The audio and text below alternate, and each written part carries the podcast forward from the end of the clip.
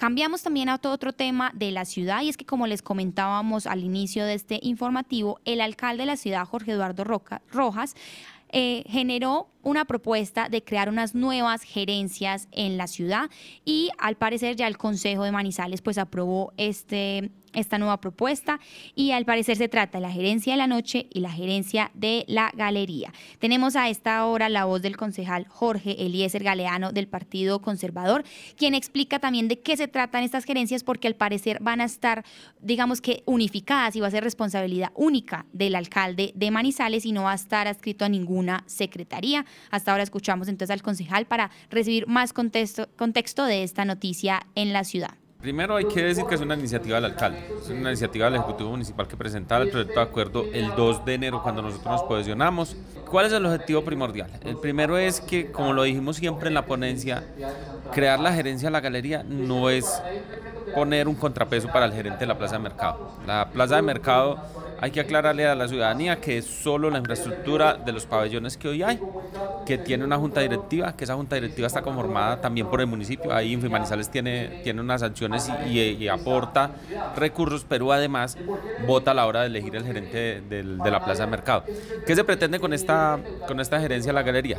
Generar un espacio donde haya una persona que sea el interlocutor la persona que enlace los esfuerzos que la administración municipal va a hacer allí en el tema de espacio público, en el tema de tráfico, en el tema de urbanismo, en el tema de intervención social que tanto le hace falta a la galería, en el tema de seguridad, pero que sea la persona que le reporte directamente al alcalde.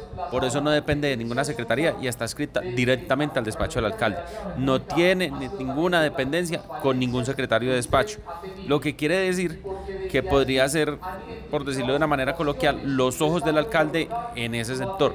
¿Qué pedimos nosotros también en este ejercicio? Que por favor se corrigiera una falencia que hay en el plan de ordenamiento territorial, que es que no hay territorialidad para la galería.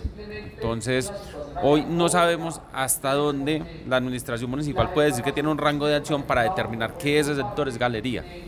Entonces, lo que le estamos pidiendo al municipio es que también cuando se ponga en funcionamiento esta gerencia, una de las primeras acciones sea determinar cuál va a ser el rango de acción de, de esta gerencia, pero además de que haga un proceso de concertación tanto con vendedores informales como con los formales que están asociados a la, a la galería, a la plaza de mercado y que pueda articular ese proceso con todas las autoridades que allí tienen un rango de acción.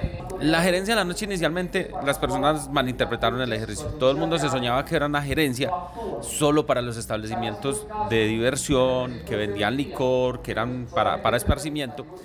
Y no, la gerencia de la noche es un ejercicio que el alcalde quiere colocar donde se pueda empezar a visualizar que la ciudad en la noche no solo es parranda, que en la noche hay personas que trabajan, que tenemos empresas que prestan servicios, que tenemos vendedores ambulantes en la noche que deberíamos de estar atendiendo y deberíamos de tener censados para saber dónde está. Necesitamos que esa gerencia de la noche empiece a revisar los temas de transporte y seguridad en la noche. Bueno, muy bien, ahí escuchábamos al concejal del Partido Conservador y a las personas que también tienen dudas sobre estas nuevas gerencias, porque no solo implican también el trabajo de que entonces se va a trabajar por las comunidades, la presencia y la vida nocturna de Manizales, que sabemos existe no solo para las fiestas, y no solo para los eventos nocturnos, sino que hay vendedores ambulantes, también hay gente que estudia en las noches, trabaja los turnos de noche y el transporte a veces tiene que corresponderles también a ellos. Pues les comentamos que el secretario general de Manizales, Juan Felipe Álvarez, explicó cuáles serán las características de las personas que van a liderar estas gerencias.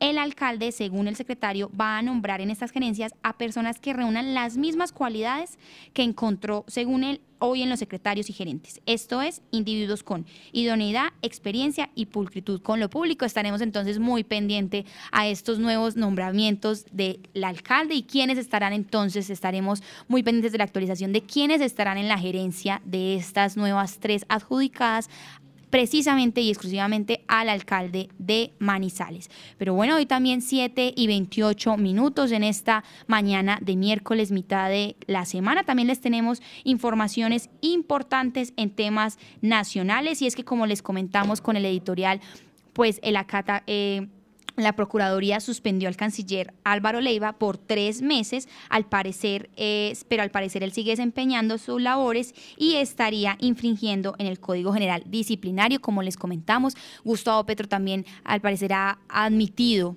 que este canciller pues siga trabajando y que el ministro siga trabajando pese a lo que dictó la Procuraduría. Entonces también tenemos pronunciamiento de la representante de la Cámara por Caldas, Juana Carolina Londoño, qué pena, eh, quien nos comenta por qué entonces es importante que este tema se acate y que sean los mismos, pues el presidente y el ministro quien acate esto de la Procuraduría. El canciller debe entender que hacer parte de la institucionalidad es respetar esa misma institucionalidad. Si la Procuraduría ha tomado la decisión de suspenderlo, el camino no puede ser ignorar la decisión, sino controvertirla en la jurisdicción contenciosa administrativa. El ejemplo no puede ser desconocer las decisiones disciplinarias porque es que mandamos un mal mensaje, un mensaje perverso a la sociedad. Esperamos que cumpla la suspensión como cualquier otro colombiano la cumpliría. El desacato no es el camino.